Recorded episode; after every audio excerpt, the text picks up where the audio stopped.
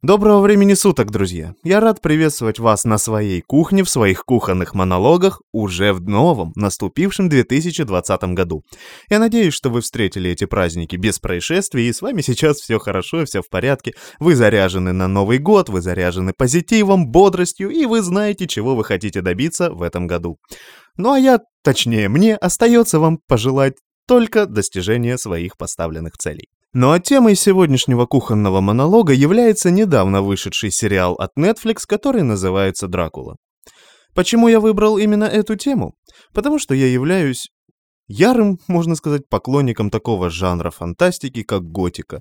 То есть мне нравятся всякие мертвецы, вампиры, оборотни, вот Ван Хельсинг тому хороший пример. И, знаете, скажу, что не всякое подойдет под мой любимый жанр. Мне нравится именно викторианская эпоха. То есть, для тех, кто не знает, это 19 а точнее конец 19 века, где своеобразные наряды, своеобразные технологии, ну и все тому подобное. Так вот, почему именно Дракула? Я очень давно хотел прочитать этот роман.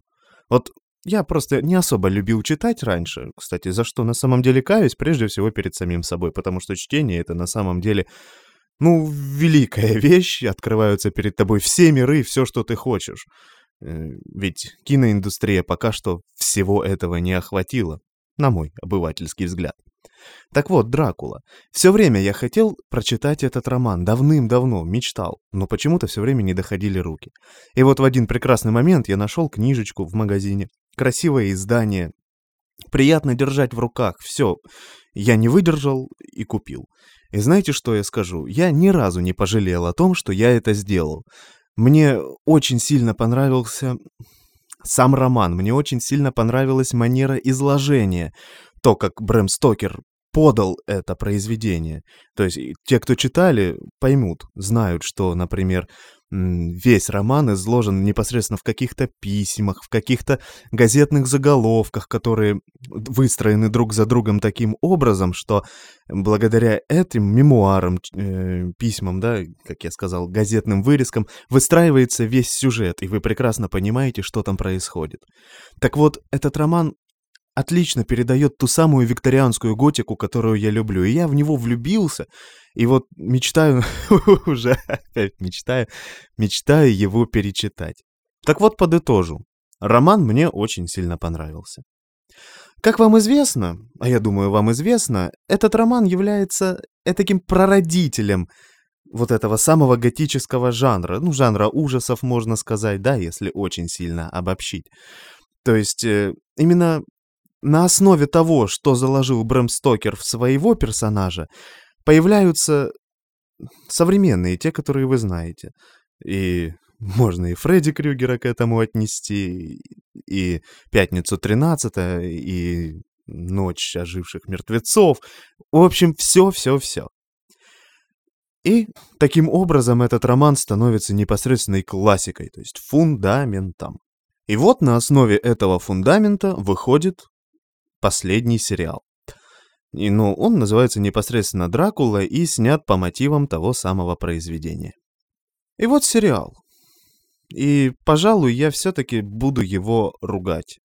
Ну, это же, опять-таки, мое обывательское мнение. Мне сериал в каком-то месте, можно сказать, зашел очень сильно. В каком-то месте я так дернул бровью и подумал, мол, ребят, вы чего, серьезно, что ли? А в третьем каком-то этапе я сказал, не, ребят, это fail. Просто почему я начал говорить э, о произведении? Этот сериал берет основу именно произведения. Он берет основных персонажей из произведения, он берет основную завязку из произведения, но потом это все размывается настолько, что ты даже можешь не понять в один прекрасный момент, а что ты вообще смотришь. Я постараюсь опять-таки рассказывать без спойлеров. Ну, вдруг вам действительно захочется посмотреть. И опять-таки не принимайте мое мнение, понятно, за истину в последней инстанции, как я люблю говорить, потому что это всего лишь мое мнение. Я делюсь им с вами. А смотреть или нет, уже решаете, конечно же, вы. Так вот, прежде всего я скажу, что сериал снимали те же авторы, или автор, вот этого, к сожалению, я не помню, поэтому не буду точно говорить, Но один из этих людей имел непосредственное отношение к сериалу «Шерлок», который э, очень сильно нашумел в свое время э, с Бенедиктом Камбербэтчем в главной роли. Камбербэтчем или Камберскретчем, э, Камбербуч, как любят фамилию этого актера. В интернетах перековеркивать. Но я думаю, Камбербэтч будет правильно. Так вот, режиссеры этого фильма имеют непосредственно, этого сериала имеют непосредственное отношение к Шерлоку. Так вот, они взяли основные моменты, которые брали в Шерлоке, то есть они осовременили в итоге эту историю и взяли вот эти основные ходы, которые были в сериале «Шерлок». И визуализация смс-сообщений на экране, и просто, да, гру- грубо говоря, просто осовременивание классики. Но это мы увидим только уже непосредственно во время хода сериала. А начинается сериал именно так, как начинается книга. То меня, кстати, и зацепило, потому что я думал, что ух ты, неужели они сняли новый сериал непосредственно по старому произведению? То есть я думал, что я увижу все произведение непосредственно э, в этом, этом сериале. Но нет. Первая серия была про одно, вторая серия вроде как тоже идет по сюжету, а третья, ну, абсолютно не там. И вот знаете, сейчас, наверное, выпуск растянется на большое количество времени, но мне вот хочется выразить вот все свое негодование, которое в итоге у меня появилось после просмотра данного сериала. Ведь в нем вот записаны все вот эти современные европейские клише, которые можно наблюдать в последних европейских, американских фильмах. Это, во-первых, актерский состав, который вовсе ну, не соответствует тому, что должно было быть. Не поймите меня неправильно, я не расист, я не сексист, но я не гомофоб. Но именно вот в этом сериале вот просто они попытались опять-таки сконцентрировать и сексизм, и гомофобов. Точнее, не гомофобов, а наоборот. Потому что обязательно в современных сериалах, как я понял, европейских, американских и фильмах в том числе, должны быть э, люди нетрадиционной сексуальной ориентации, люди Э, различных рас, национальностей и феминизм. Вот это тоже я, кстати, увидел, и меня это крайне на самом деле возмутило. Не потому, что, опять-таки, повторюсь, я все это не люблю, а просто потому, что это все не к месту. Ну зачем? Зачем акцентировать на этом? А там были акценты. Но я думаю, давайте начнем по порядку. Вот главный герой да? Кто главный герой этого произведения? Конечно же, граф Дракула. Вот что такое зло, вот именно олицетворение зла в каких-нибудь фильмах ужасов, в каких-нибудь произведениях непосредственно, да, посвященных этому? Как по мне, так это зло, которое непонятно для тебя. То есть, вот когда вам показывают персонажа злого не с той стороны, что вы видите его размышления, вы ви- слышите его диалоги, вы видите его м- бытность, да, сущность, он перестает вас пугать. Потому что вы его видите, вы его знаете, вы понимаете, кто это, что это. Вот, например, может, вы, конечно, не поняли, что я имею в виду, вот сейчас, смотрите. Назгулы во «Властелине колец», да? нам всего лишь дается со стороны их описания, то есть какими-то другими людьми. Кто это такие девять кольценосцев, да, которые служат Саурону непосредственно? Это зло. И вы их боитесь. Как только вы видите их на экране, вы их боитесь. А боитесь вы их потому, что перед вами они предстают непосредственно в злом обличии. То есть они с вами не разговаривают, они Э, вы не видите, как они живут, э, что они делают, как они спят, что они едят. Вы просто видите перед собой противника, который хочет вас убить, и при этом он из загробного мира. Вот это пугает. Точно так же Саурон. Вы все прекрасно знаете, кто это, что это, да?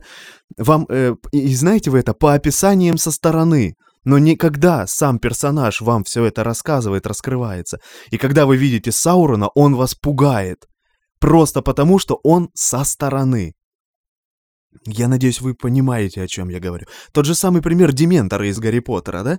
Вот Опять-таки, вы слышите о них со стороны, кто-то вам о них рассказывает, и когда появляются дементоры, вы пугаетесь. Но здесь в сериале, в Дракуле. Все совершенно по-другому. И да, конечно же, произведение тоже имеет в этом вот свой своеобразный грешок. То есть само произведение вам изначально знакомит вас именно с графом Дракула, и вы видите его, по сути, своей ну, бытность, сущность, но не так сильно раскрытую. То есть вы не знаете, что это вампир, перед вами всего лишь граф. Но в итоге выясняется, что он вампир. Но выясняется это опять-таки со стороны и путем каких-то догадок. Он не раскрывает перед вами сам свою личину.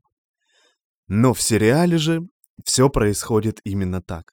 Главного злодея, причем главного злодея, который должен вселять в страх в зрителя, его нет. Просто потому, что Дракула живет перед вами. Он, он живет перед вами, бытностью. Да, там показывают порой и его вампирский облик, и то, как он пьет кровь, и все. Но это не внушает вовсе страха, потому что вы познакомились с персонажем, и вы познакомились, вы живете рядом с ним, что в какой-то момент вы даже начинаете ему сочувствовать, что ли. Да, может быть, сериал был направлен именно на то, чтобы раскрыть персонажа именно вот так. Но в таком случае это вот опять-таки дань вот этой современности, которая ну, не подходит под данный жанр, как мне кажется. Что же касается другого главного героя. Это Ван Хельсинг. Да, тот самый доктор, который боролся с вампиризмом, который изучал вампиризм, который знает, как... который знает его природу, можно вот так сказать. И кто же перед нами в роли Ван Хельсинга? Ну, точнее, не в роли, а в роли персонажа Ван Хельсинга. Женщина. Повторюсь, я не сексист. То есть против этого я не имею ничего. Но зачем вы сделали Ван Хельсинга, причем в произведении он, чуть, ну, не глубокий старик, конечно, но довольно-таки старый человек. Здесь вы сделали женщину Ван Хельсингом. Сказать бы, что это новый какой-то ход, то есть никто до этого не делал, из Ван Хельсинга женщину, да, и вы такие, о, а мы новаторы, а мы сделаем. Но нет, до вас Ван Хельсинга женщиной делали уже неоднократно. То есть новшества в этом вы не привнесли. То есть получается, вот как мне кажется, вы просто решили сделать акцент на современных тенденциях, что, мол, женщины, что, мол, феминизм, у всех у нас есть права равные. Хорошо, пусть так. Но даже сам Дракула в сериале, за что мне, кстати, в один момент прям понравился, высказался, что Прав нет даже у мужчин, не то чтобы у женщин. Это все иллюзия. Посмотрите этот эпизод. Ну, посмотрите, конечно, лучше весь сериал, и вы поймете, о чем я говорю. Ладно, хорошо, пусть сделали Ван Хельсинга женщиной. Ни в коем случае не прельщаю права женщин. Но я бы сказал, что именно благодаря этому я смотрел на сериал как на произведение, а как на транслятора современного, современных тенденций в обществе. Вот, вот так вот. Как бы это паршиво не звучало. Ну, то есть вот, вот современ... все вот эти вот современные произведения, они стараются просто транслировать современные тенденции в обществе на ту эпоху, потому что там показан был, опять-таки, в начале 19 век. Никак не 21, не 20, а именно 19. Также там показали и людей нетрадиционной сексуальной ориентации. Ну, я вот... Хорошо, вы, допустим, показываете этих людей. Но зачем вы акцентируете на этом внимание, что, мол, они были всегда, что они были в 19 веке, в 20, 21 и тому подобное? Ну, зачем это делать? Ну, не, пони... вот, ну, не понимаю. Я ни... ничего не имею против этих людей. Но я не понимаю, зачем акцентировать на этом внимание. Просто дайте персонажам жить, как они живут. Каки, какой бы ориентации они ни были, если эта ориентация не влияет на сюжет, а она не влияет на сюжет, зачем ее выставлять на показ? Этого я тоже не понял. Дальше, что мне не понравилось, и, наверное, больше всего, конечно, не понравилось в этом сериале, это то, что э, авторы взяли первобытную эту историю, э, первоначальную, точнее, простите меня, именно историю Брэма Стокера, и переделали ее по-своему.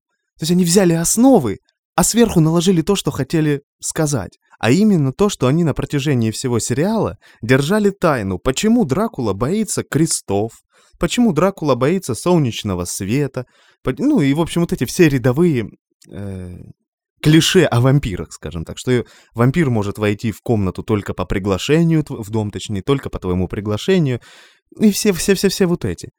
И я думаю, ух ты, глянь, наконец-то они расскажут что-то интересное, думаю, может, новшество какое-то привнесут и тому подобное. Ну, вот такая, вот такое. Они меня действительно взяли за мой интерес и держали до конца сериала. Но когда они рассказали, в итоге, ну, дали ответы на все вопросы, я сидел с таким выражением лица, и, и вот, вот я вам клянусь, я вслух произнес эту фразу. Что, простите? Вот, вот действительно, я не, вы, не удержался и сказал, я так разочаровался в том, как это подали, что просто я, я пожалел, пожалел просто обо всем своем потраченном времени на этот сериал. А он в духе Шерлока, между прочим, каждая серия, их всего три, и каждая серия по полтора часа. То есть они хотели, видимо, продолжить вот эту традицию интерпретации классики на современный лад, и именно взяв за основу великолепную формулу сериала «Шерлок», который мне безумно нравится, на самом деле. Я его пересматривать, пересматриваю тысячу, тысячу раз и готов еще тысячу раз пересмотреть. Это действительно очень потряс, потрясная картина. Не без минусов, конечно, но потрясная. И вот они хотели сделать Дракулу, как я понял, именно на основе этого. Но это ну, вот, как по мне, настолько не вписалось в этот жанр, в современность не вписалось. Сколько Дракул было переведенных на современный лад? Вы прекрасно знаете, Дракула 2000, да? И Блейд, можно сказать, и все-все-все. И это, по сути своей, то же самое. То есть ничего нового мы здесь не увидели. Картинка красивая, это да, но современные технологии просто обязаны давать современную картинку. Правильно же? Правильно. Поэтому делая вот вывод из всего сериала, просто из всего этого подкастового выпуска, он уже идет добрых 17 минут, ничего себе. Я надеюсь, кто-то дожил до этого момента из вас, кто-то дослушал. Я очень сильно разочарован. Очень сильно. Конечно, я не могу сказать, что актеры плохо сыграли, или операторская работа была плохая. Насколько мне позволяют мои знания и понимание, Картинка красивая, актеры великолепны. Ну, никто не переигрывал, все сыграли так, как надо. Но вот именно акцент на современных общественных началах, акцент на современных общественных устоях очень сильно бесит. Меня очень сильно бесит. И именно это они пытались показать в этом сериале. Ну что ж, друзья, я думаю, пора закругляться. Я высказал все, что хотел об этом сериале. Я, конечно, очень сильно раз... Э, не разочарован, можно сказать, а обижен, что ли. Потому что я ожидал от этого сериала куда больше. Я рассчитывал занести его в свой реестр моих любимых фильмов, сериалов. Но нет, к сожалению, там он не окажется. Ну и напоследок на правах рекламы скажу, что Кухонные монологи теперь можно услышать на таких платформах, как Anchor.fm и Яндекс Музыка. Подписывайтесь, все ссылочки вы увидите в группе. А я жду вас в своих следующих выпусках кухонных монологов. Услышимся.